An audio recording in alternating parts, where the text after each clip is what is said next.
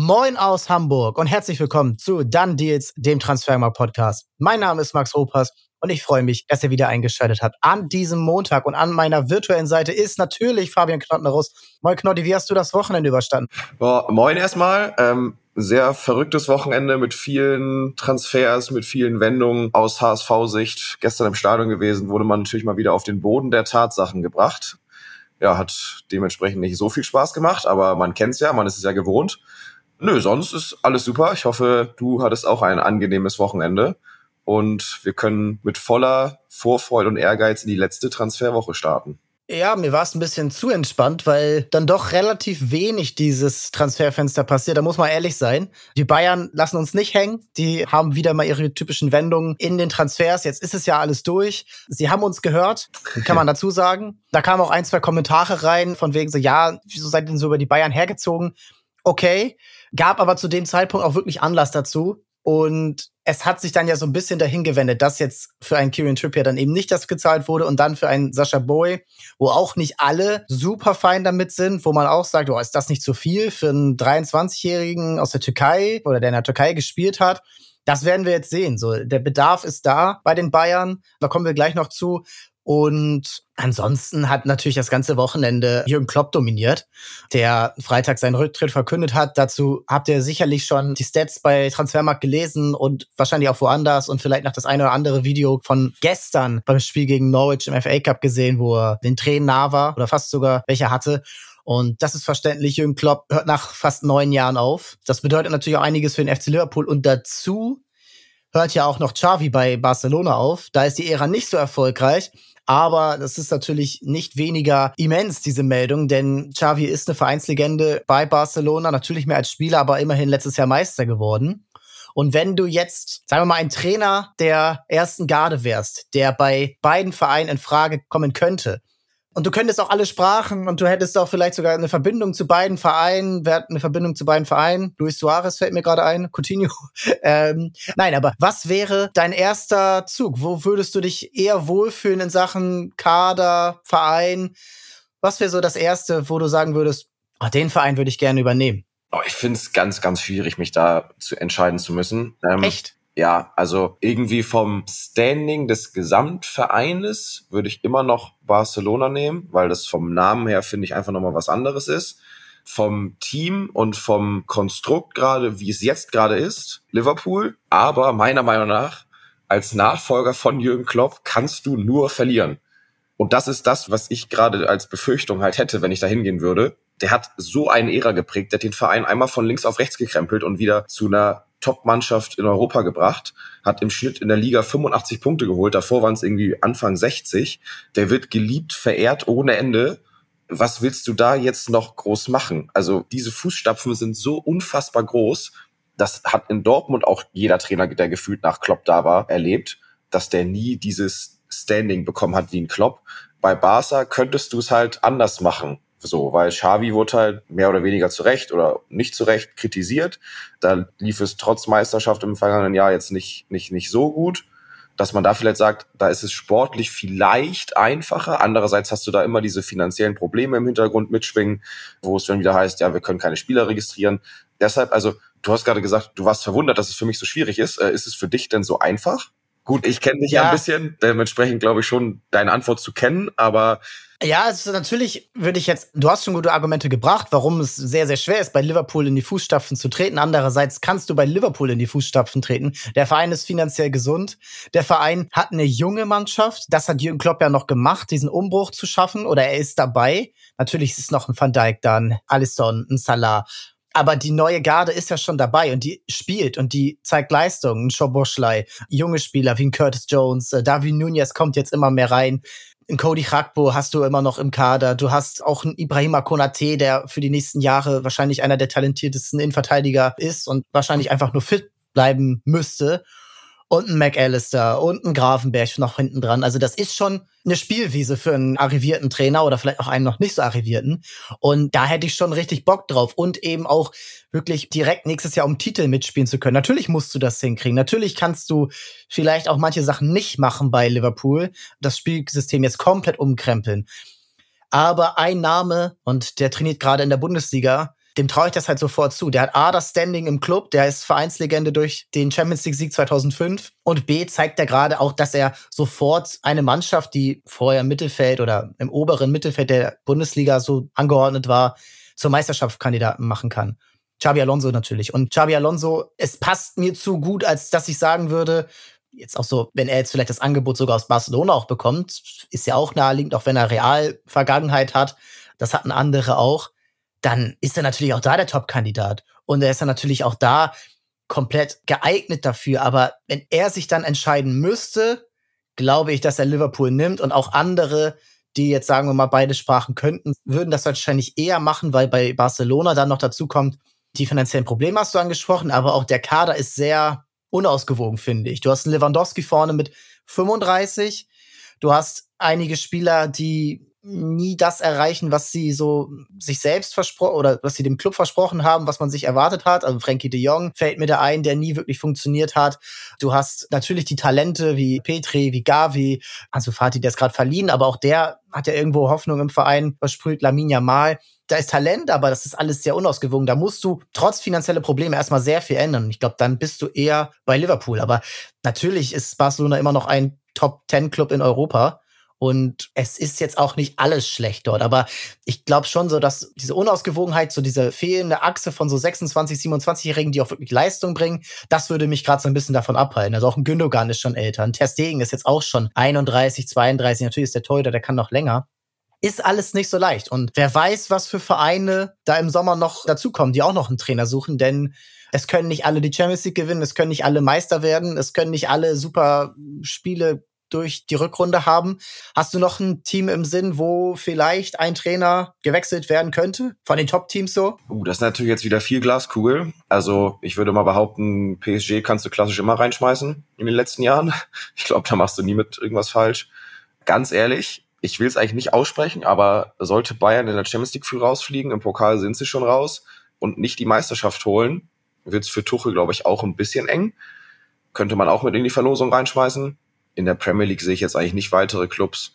Guardiola wird bei City bleiben, auch wenn er nicht die Champions League holt. In Italien glaube ich auch nicht wirklich dran. Die wissen, dass die im letzten Jahr im Zweifelsfall ein bisschen überperformt haben.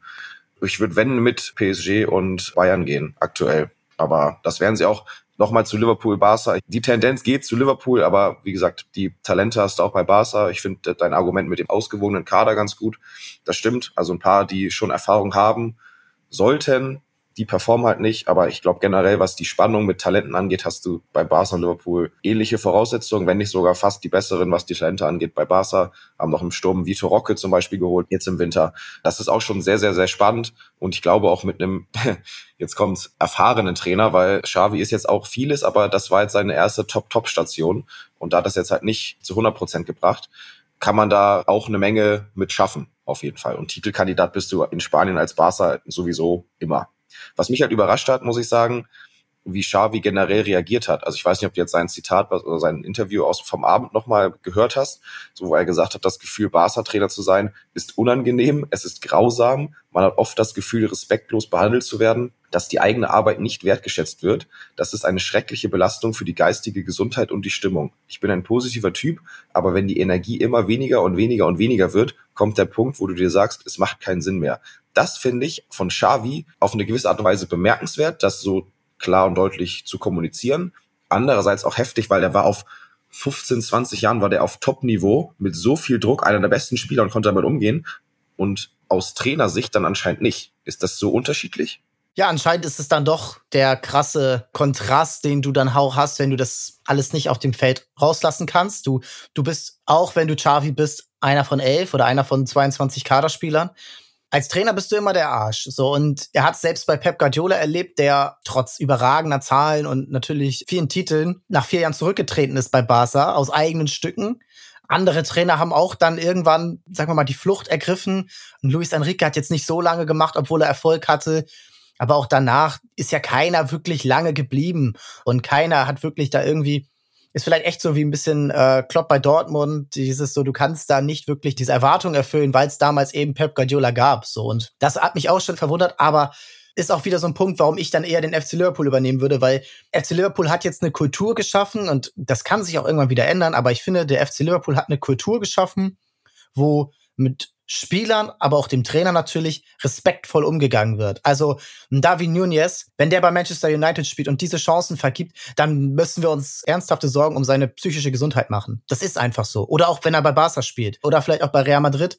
Denn das ist schon eine ganz andere Hausnummer, wie dort eben mit Spielern umgegangen wird, egal ob im Stadion oder auf Social Media oder bei manchen Boulevardblättern das ist halt bei Liverpool anders. Und ich finde, weil wir auch letzte Woche über, hört da sonst gerne noch mal rein, wenn ihr es noch nicht gehört habt, in die letzte Folge dann jetzt, wo wir auch über die Bayern gesprochen haben, und eben die Kultur, wie man dort mit Spielern umgeht durch öffentliche Aussagen, finde ich, können wir jetzt einen ganz guten Cut machen zu den Bayern, denn dort wird's nicht leichter jetzt. Denn ja, sie haben gewonnen gegen Augsburg. Es war mühsam, und es war auch noch schmerzhaft, denn Kingsley Coman hat sich einen Innenbandriss im Knie zugezogen. Und jetzt hast du noch einen Verletzten. Und hinten lief es schon schlecht. Ja, Sascha Bowie ist jetzt da. Aber du musst jetzt noch mehr umdisponieren. Du musst äh, damit anfangen, Rafael Guerrero auf rechts hinten spielen zu lassen. Eric Dyer spielt jetzt schon in Verteidigung. Ja, Pavlovic muss natürlich ran. Es ist alles sehr, sehr schwierig. Und jetzt stellt sich natürlich die Frage, ob man zusätzlich zu Sascha Boy und Eric Dyer noch einen dritten Spieler holen sollte. Ja, für den Flügel, weil Kingsley Coman, der fällt zwei, drei Monate aus und es ist nicht so viel Alternative da im Kader. Würdest du das machen? Würdest du jetzt noch am 29. Januar, wir haben noch drei, vier Tage, eigentlich sind es nur noch drei, weil in Deutschland ist ja immer ein bisschen früher Schluss. Würdest du da jetzt noch einen Schnellschuss starten oder würdest du sagen, Matistel, let him cook? Wenn Tell die Form hätte von Anfang der Saison, würde ich sagen, let him cook. Jetzt gerade ist er irgendwie nicht mehr so in dem Hype und in der Leistungsdichte, die er Anfang der Saison hatte, meiner Meinung nach. Du hast faktisch halt jetzt gerade mit Sané nur einen einzigen Flügelspieler, einen nominellen Flügelspieler zur Verfügung. Gnabry ist auch noch verletzt, der soll jetzt Anfang Mitte Februar zurückkommen. Und die Alternativen sind halt, wie du gesagt hast, Tell, Musiala, Müller. Puh und es geht eigentlich genau jetzt in die heiße Phase in Richtung Champions League, K.O.-Runde, Meisterschaft spielst jetzt demnächst gegen Leverkusen. Da brauchst du eigentlich deinen Kader in Topform mit Top-Qualität. Du hast jetzt schon angesprochen, es sind eigentlich nur noch drei, vier Tage, wo das Transferfenster offen hat. Eigentlich musst du was machen, finde ich. Aber du wirst nichts finden, glaube ich zumindest, für das, was du jetzt gerade brauchst. Weil sie haben im Sommer haben sie ja schon von Granada den Flügelspieler geholt oder verpflichtet. Gnabry kommt ja wieder zurück. Du brauchst jetzt halt was für drei, vier Wochen oder für fünf, sechs Wochen. Da würde ich jetzt keinen Transfer tätigen, glaube ich. Also da machst du dir, glaube ich, mannschaftlich mehr kaputt, als dass du hilfst, wenn du da jetzt einen leist oder so. Ich würde dann sagen, komm, Tell, du hast gezeigt am Anfang der Saison, dazu bist du in der Lage, egal ob es jetzt im Sturmzentrum war oder über außen, mach es. Und sonst hast du noch positionsfrei für Müller und Co., der eh mit seinen wirren Laufwegen da irgendwas wieder hinkriegt und seine Erfahrung.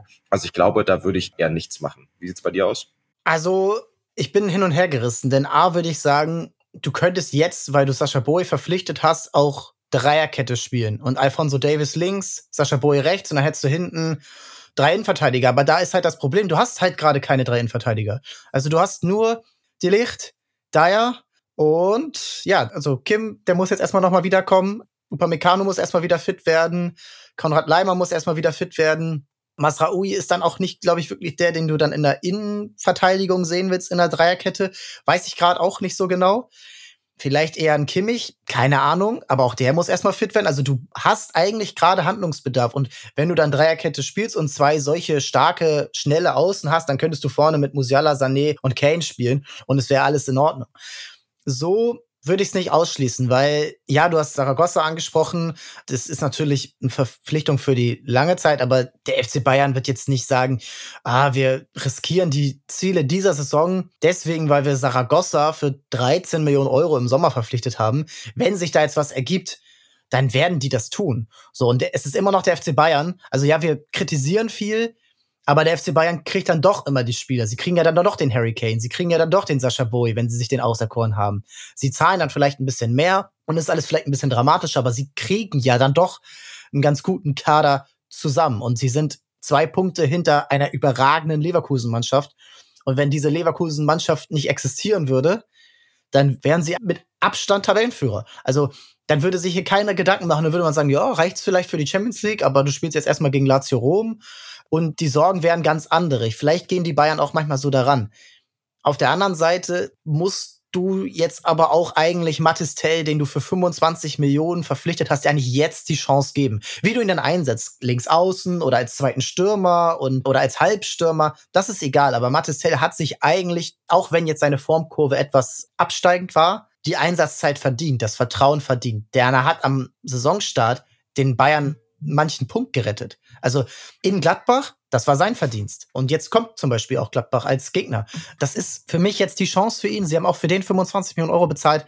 Lass den machen. Irgendwie wirst du es schon hinkriegen, würde ich fast sagen. Und ich glaube auch, ich vertraue auch Thomas Tuchel, dass er sagt, ja, ich habe ihn jetzt vielleicht warten lassen, aber jetzt lasse ich ihn ran. Jetzt lasse ich ihn spielen. Und dann kriegt er seine Minuten auch gegen Leverkusen und gegen Lazio Rom in zwei Wochen schon. Also das ist jetzt alles natürlich dringend, aber ich bin auch schon eher bei dir zu sagen, eher nicht, ja, der Kader ist dünn, ja, wir verleihen dann vielleicht nicht einen Franz Kretzig, der dann vielleicht auch noch irgendwie seine Minuten bekommen darf und Tuchel vertraut ja auch einem Pavlovic. Also warum nicht? Und deswegen würde ich es jetzt eher nicht machen und wie du schon sagst, die Bayern dann vielleicht dann mal ein bisschen ruhiger machen lassen und auch wenn es nicht mehr so viele sind, den vertrauen, den sie haben. Die Frage ist ja immer, was könntest du denn überhaupt machen? Also würde dir jetzt pauschal irgendein Spieler einfallen, wo du sagst, der würde Bayern weiterhelfen und das Wichtigste, der ist jetzt verfügbar, weil das ist ja immer das Ding im Winter. Gibt es Spieler, die Qualität haben, deinem Kader weiterzuhelfen und bei ihrem aktuellen Verein nicht zufrieden sind und den verlassen wollen? Da wird schon viel ausgeschlossen durch A, du brauchst Qualität, um bei Bayern spielen zu können und B, du bist unzufrieden bei deinem Verein und hast zu wenig Einsatzzeiten. So, da fällt schon meiner Meinung nach schon 90, 95 Prozent durchs Raster, die du nicht mehr bekommst dadurch. Und jetzt auf die Schnelle würde mir jetzt auch nicht wirklich ein Name einfallen, wo du sagst, der spielt gerade nicht, der braucht Spielpraxis, der will mit zur EM, keine Ahnung, und der hat genug Qualität, jetzt genau das mit Bayern umzusetzen, was gebraucht wird. Ja, es ist halt auch einfach nicht die Zeit, um, um verletzt zu sein, Kingsley Coman. Ähm, muss er sich mal vielleicht mal hinterfragen. Nein, aber mir fällt da auch nichts ein, weil die anderen Teams machen ja auch nichts. Also da, wo Bayern sich bedienen könnte. Also bei den Top-Teams so. Mir fällt jetzt vielleicht so ein Chelsea ein, wo der 27. Kaderspieler vielleicht Chancen braucht und Tuchel kennt den noch. Aber auch nicht wirklich. Und dann lass lieber. Und ich glaube, damit können wir es auch dann belassen, weil es ist einfach, ja, finde ich, natürlich wünschen wir uns irgendwie Transfers. Es macht irgendwie Spaß, darüber dann zu sprechen. Aber man muss ehrlich sein, wenn es vielleicht einfach mal nichts bringt. Und ich glaube, das ist jetzt gerade der Fall. Wo es vielleicht aber noch was bringt und wo es vielleicht auch noch was gibt bei Transfers, das ist in Stuttgart, ein Tabellenplatz weiter unten. Die Stuttgarter haben sich rehabilitiert gegen Leipzig, eindrucksvoll mit 5 zu 2. Auch so dann doch etwas deutlicheren Negativtrend, also immer noch eine überragende Saison, aber vier der letzten fünf Spiele, glaube ich, nicht gewonnen. Jetzt das direkte Duell gewonnen Jetzt kommen auch die Gerüchte rein und zwei Namen sind konkret und ich glaube, einer wird jetzt hier gerade so am Montag konkreter als der andere und das ist Florian Neuhaus und der andere ist Marco Grujic, aber lass uns mit Florian Neuhaus anfangen, der hier schon Anfang Januar Thema war. Florian Neuhaus hat groß verlängert im Sommer, war eine der Eckpfeiler des Umbruchs bei Mönchengladbach, hat die Zehn bekommen, glaube ich, im Mannschaftsrat auch dabei und hat jetzt aber signalisiert, dass er gerne verliehen werden möchte oder dass er gerne gehen möchte. Und eine Laie ist dafür Gladbach am realistischsten. Und man hatte schon bei Sevilla und Lazio Rom so ein bisschen was gehört. Aber jetzt Stuttgart, das ist natürlich was ganz anderes, weil Stuttgart der bessere Verein ist gerade, den vielleicht für ihn auch besseren Fußball spielt als eher offensiv denkenden Spieler, der jetzt vielleicht nicht Lust hat, sich am Wochenende in Leverkusen 90 Minuten hinten reinzustellen aber Stuttgart hat natürlich auch derbe Konkurrenz auf seinen Positionen. Also da ist ein Mio, da ist ein Stiller, da ist ein Karasor, da ist ein Jong, da ist ein ganz variables Spielsystem, wo dann auch mal ein Führig reinzieht in die Mitte, ein Un darf sich fallen lässt, ein Girassi. Glaubst du, dass Florian Neuhaus diesen VfB Stuttgart besser machen kann? Vor einem Jahr hätte ich gesagt, wow, was für ein Transfer für Stuttgart. Aber jetzt würde ich sagen, guck erst mal, dass du Spielzeit bekommst. Genau das ist es. Er hat sich jetzt mal wieder einen Stammplatz erkämpft zum Schluss bei Gladbach aber ich sehe jetzt nicht unbedingt, dass er beim VfB direkt einen Stammplatz bekommen würde.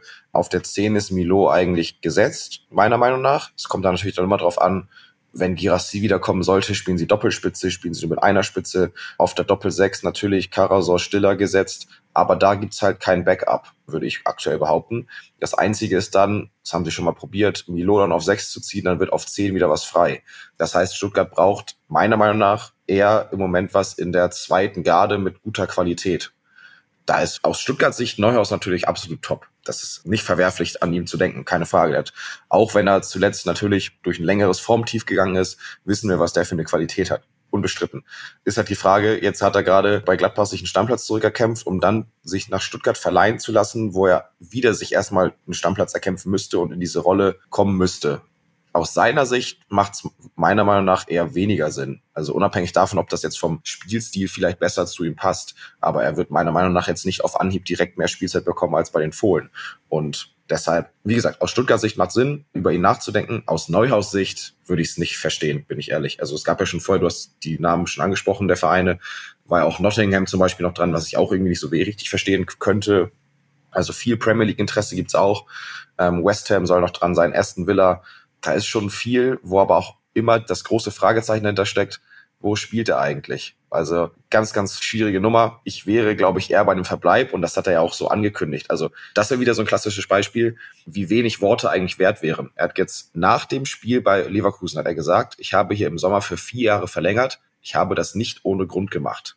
Und einen Tag später oder zwei Tage später gibt es das Gerücht Neuhaus zu Stuttgart. So, das zeigt einfach mal wieder, wie wenig Worte wert wären, wenn er dann jetzt zu Stuttgart gehen würde. Also, wie gesagt, aus Stuttgarts Sicht macht es Sinn, aber ich würde es aus seiner Sicht nicht machen. Deshalb glaube ich eigentlich eher nicht daran.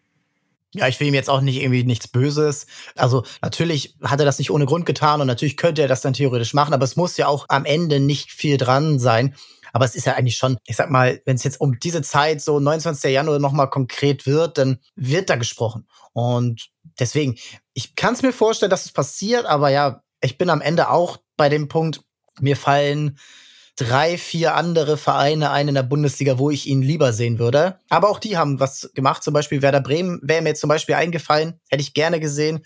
Aber da müsste ich jetzt auch erstmal nach den letzten Ergebnissen gucken, ob er da Stammspieler ist. Denn Lünen und Stay zeigen, was sie können. Und ja, ansonsten in Köln wird es nicht sein dann fällt mir dann auch nicht mehr so viel ein, die ihn dann auch bezahlen können. Natürlich könnte man jetzt sagen, er könnte zu Heidenheim gehen, aber Heidenheim kann nicht ansatzweise das Gehalt bezahlen, nicht mal in einer Laie. Ja, deswegen, äh, Grujic ist die Alternative Nummer zwei. Wenn ich mich entscheiden müsste als Stuttgart, würde ich dann trotzdem bei Neuhaus bleiben, weil Grujic kann ich gar nicht mehr so wirklich greifen, weil die Formkurve und die Marktwertkurve bei Porto zeigt sehr nach unten. Es ist nie dieser Schritt gekommen, den man sich so Anfang seiner Karriere erwartet hätte, so wo er noch bei Hertha gespielt hat und wo er dann auch zu Porto gegangen ist, was ja damals ein, ja, für Porto dann doch schon ein wichtiger Transfer ist mit neun Millionen Euro Ablöse. Deswegen, das ist aber nicht so gekommen. Ich könnte es mir vorstellen, dass er vielleicht bei Stuttgart noch mal was Neues reinbringt, aber auch da sehe ich Karasors, Stiller, Mio deutlich weiter vorne und du musst dann auch erstmal dieses Stuttgarter Spielsystem können, weil das ist schon nicht leicht. Und das hat Hönes den schon stark eingepflanzt, so über den Sommer und über die Hinrunde. Uff. Weiß jetzt auch nicht, ob das so das Richtige ist, so im Winter. Aber man weiß ja nie, denn wir reden uns jetzt ein bisschen um Kopf und Kragen, also um Kopf und Kragen nicht, aber wir kommen so nicht richtig weiter, weil es sind nicht die Namen, wo man sagt, ja, das sind die absoluten Verstärkungen. Es sind jetzt aber auch keine Katastrophenspieler. Und Stuttgart ist halt in der Position, wo sie nicht unbedingt was machen müssen. Und das ist, glaube ich, so der Punkt, dass sie dann auch so dieses vielleicht ausnutzen und sagen so, hey, okay, wir machen vielleicht was, wir machen, was sich ergibt, wir gehen hier kein langfristiges Risiko ein, das ist ja bei Stuttgart auch immer sehr wichtig. Und dann sind wir auch weiter im Soll, denn wir haben einfach schon 37 Punkte oder was? Das ist einfach nur noch unglaublich, was die leisten. Und also ich sag mal so, bei Stuttgart, wenn es darum geht, was suchen wir, was brauchen wir, würde ich eher sagen, es ist aktuell ein Backup mit guter Qualität, der im besten Fall schon Bundesliga-Erfahrung hat und dann, wenn es danach geht, ich brauche einen guten Backup, dann wäre ich aktuell eher bei Grujic als bei Neuhaus. Okay. Ja, ist vielleicht einer, der dir mehr Sicherheit gibt, ne, als jetzt nicht das absolute Superpotenzial. Der auch vor allem nicht direkt meckert, wenn er halt wieder nicht spielt. Also nicht, dass Neuhaus das ist, aber der hat halt jetzt gerade bei Gladbach sich zurückgekämpft und will dann natürlich auch viel spielen.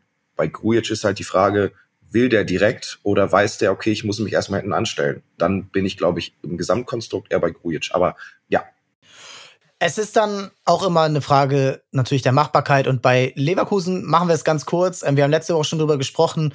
ist was machbar gewesen und das ist Borja Iglesias. 1,5 Millionen Euro Laie bis zum Saisonende, dann wohl eine Kaufoption von so, ja, marktwertgerechten 8 Millionen Euro. Ich hätte ihn gern schon am Wochenende gesehen, denn da hat man genau gesehen, was Leverkusen fehlt, wenn es Plan A nicht funktioniert mit Schick und man dann nicht Schick auswechselt, aber Schick und Iglesias hätte, oh, da fällt mir fast die Kaffeetasse runter, Schick und Iglesias spielen lassen könnte. Denn das hatte man zum Beispiel mal gegen Dortmund, da hat es auch erst nicht so funktioniert und dann bringt Alonso dann eben Schick neben Boniface und die beiden erzielen so ein bisschen in Gemeinschaft den Ausgleich war es dann in dem Moment.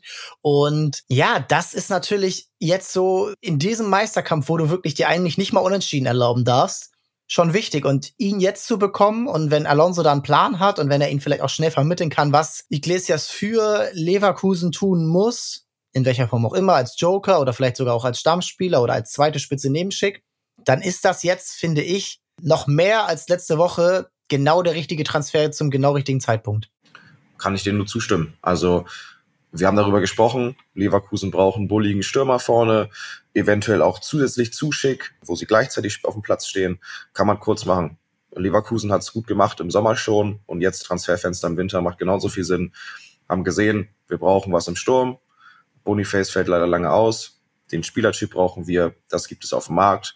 Haben sich auseinandergesetzt mit mehreren Spielern. Iglesias ist geworden. Der passt perfekt ohne viel Tamtam, Laie mit Kaufoption. Vielen Dank, abgehakt. So einfach kann es gehen.